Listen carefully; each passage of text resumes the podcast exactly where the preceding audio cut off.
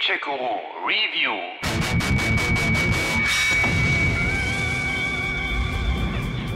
Na dann, lass uns spielen. Der Sommer 2019 war bei uns nach 2003 und 2018 der heißeste seit Beginn der Aufzeichnungen 1881, der Juli sogar weltweit der heißeste Monat aller Zeiten.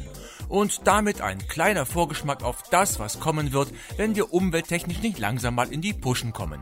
Aber das nur nebenbei. Oh, okay, wahrscheinlich hast du recht. Was ich eigentlich sagen wollte, es war im Juli im Grunde auch viel zu heiß zum Zocken. Die Lüfter von Konsolen und PCs kämpften vergeblich gegen die Hitzewallungen und bliesen den Gamern weitere Heißluft um die fiebrigen Ohren. Da griffen dann nur noch die ganz harten zum Controller. Ich schätze, damit komme ich klar. Gut. Hatten die wenigstens einen guten Grund dazu? Wurden sie mit spielerischen Highlights belohnt? War es auch für die Gamer ein Jahrhundertsommer oder hagelte es Flops, um mal im Bild zu bleiben? Nach meinen Rückblicken zu den ersten beiden Quartalen 2019 ist es auch jetzt wieder Zeit für Ich werde. Nein! Die Zeit zurückdrehen. Nein! Du! Bei der Hitze passte es dann gut, dass das beste Game im Juli eines für die Switch war. Da konnte man das Rundenstrategiespiel Fire Emblem Three Houses immerhin mit ins Freibad nehmen. Das heißt Three Houses, weil ihr als Lehrer in einem Klosterinternat eines der drei Häuser Adler, Löwen oder Hirsche leitet. Ihr schickt eure Schüler in rundenbasierte Taktikschlachten, spielt mit der Zeit, bildet eure Schüler aus und motiviert sie, etwa mit Chorsingen oder gemeinsamem Essen. Das ist am Ende zuweilen too much Sozialkram, aber dafür belohnt es mit einer tollen Story und mit guter Rundenstrategie. Fantastisch! Ebenfalls für die Switch, aber auch für die PS4 gab es im Juli das Action-Rollenspiel Dragon Quest Builders 2. Das Game kombinierte Bauen und Crafting wie in Minecraft oder Harvest Moon mit einer umfangreichen Story-Kampagne mit zahllosen Quests und Kämpfen. Der Nachfolger des ebenfalls schon guten Erstlings überzeugte mit mehr Ideen, mehr Umfang und mehr Story. Brillantes Design. Manchmal staune ich selbst über mich. Nicht völlig überzeugen konnte dagegen der Ego-Shooter Wolfenstein Youngblood. Statt des Helden vom Dienst BJ Blazkowicz müssen hier seine Zwillingstöchter ran, was erstmals auch im Koop funktionierte. Die Action machte immer noch Laune, vor allem zu zweit, und auch die offenere Spielwelt gefiel. Etwas mehr Story und etwas weniger belanglose Nebenmissionen und bessere Rücksetzpunkte wären aber schon schön gewesen. Für zwischendurch war es okay, mehr aber leider nicht. Keine Ahnung, was das hier will.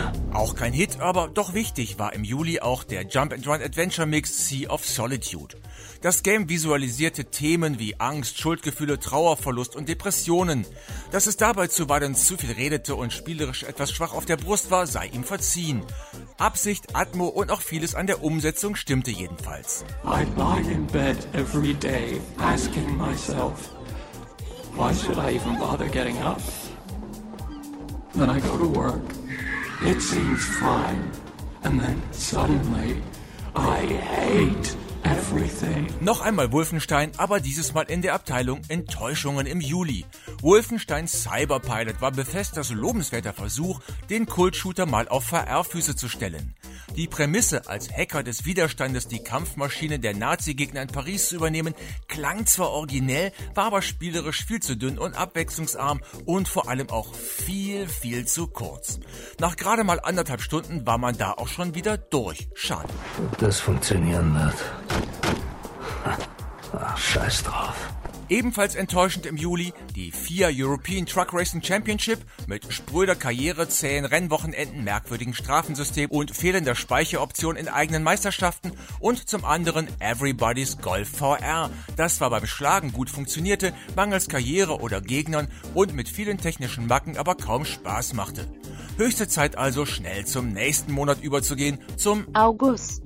August. und der war ja dann wohl mal ein echter Retro-Monat. Warum? Weil zum Beispiel Blizzard seine alten WoW Classic Server wieder anschmiss, auf denen die Mutter aller MMORPGs auf dem Stand des Patches 1.12 gespielt werden konnte.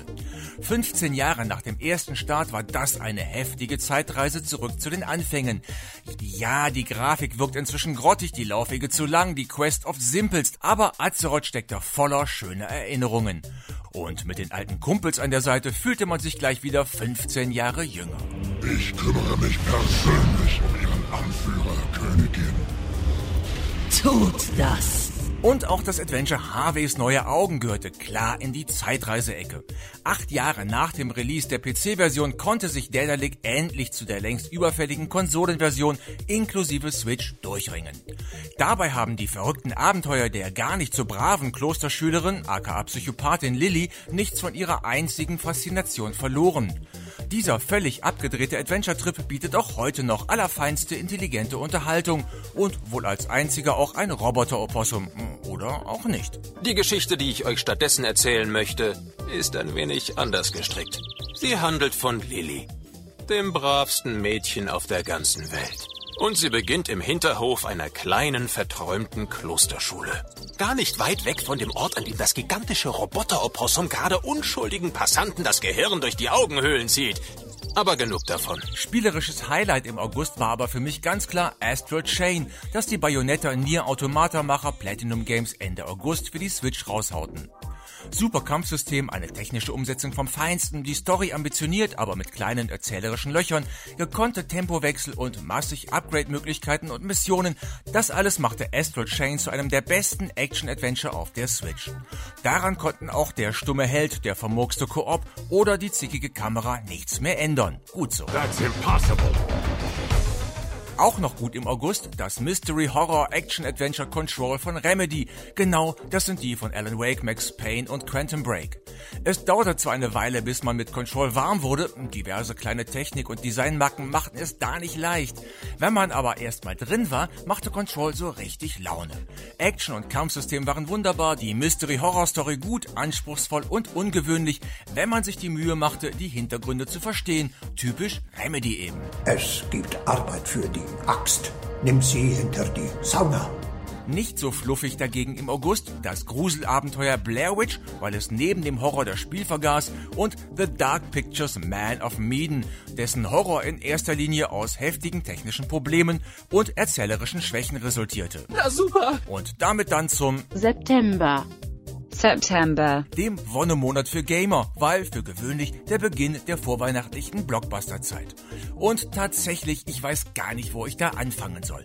Vielleicht beim Remake von Zelda Link's Awakening für die Switch, das auch nach 25 Jahren einfach nicht gealtert war, trotz nicht mehr ganz frischem Spieldesign immer noch wunderschön. Wach auf, Link.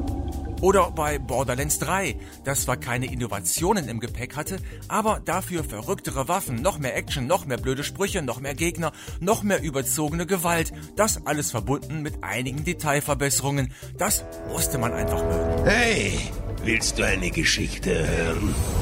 Eine Geschichte von Abenteuer, nimm mal. Komm, hör dem alten Marcus zu. Ich habe eine gute für dich. Oder soll ich doch lieber mit Gears 5 anfangen, das ich ja für den besten Teil der Reihe halte? Die Story war deutlich komplexer geworden, der dezente Open-World-Aspekt gefiel mir gut, es gab mehr Abwechslung als sonst, die Action war genial, brachial wie immer und die Inszenierung einfach fantastisch.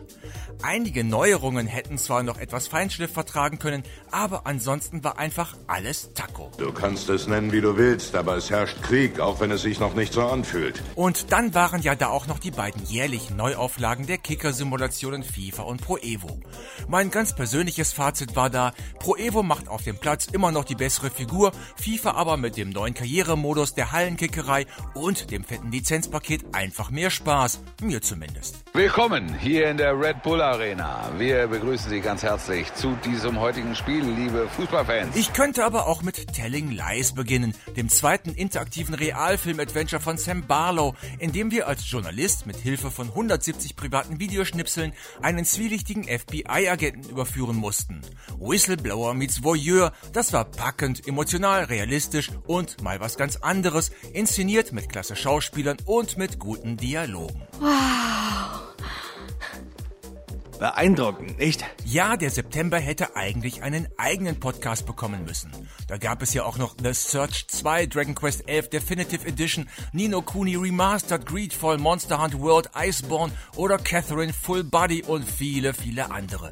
Alles Games, die hier eine ausführliche Erläuterung verdient hätten, statt nur lobend erwähnt zu werden. Sorry dafür. Nicht mein Problem. Gab es in diesem Überfliegermonat denn überhaupt auch schwächere Titel? Ja, einige. Grid Autosport für die Switch zum Beispiel. Oder das dröge Contra Rogue Corp mit seinen merkwürdigen Designentscheidungen. Oder das storylose Dauergeballer von Damon X Machina.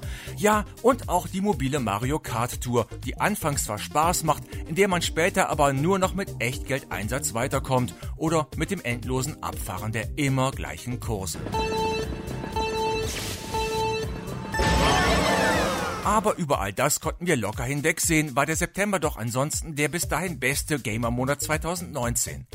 Ob da das letzte Quartal noch einen draufpacken konnte, das erfahrt ihr im nächsten Podcast. Also, bitte mehr davon. Gamecheck Guru Review.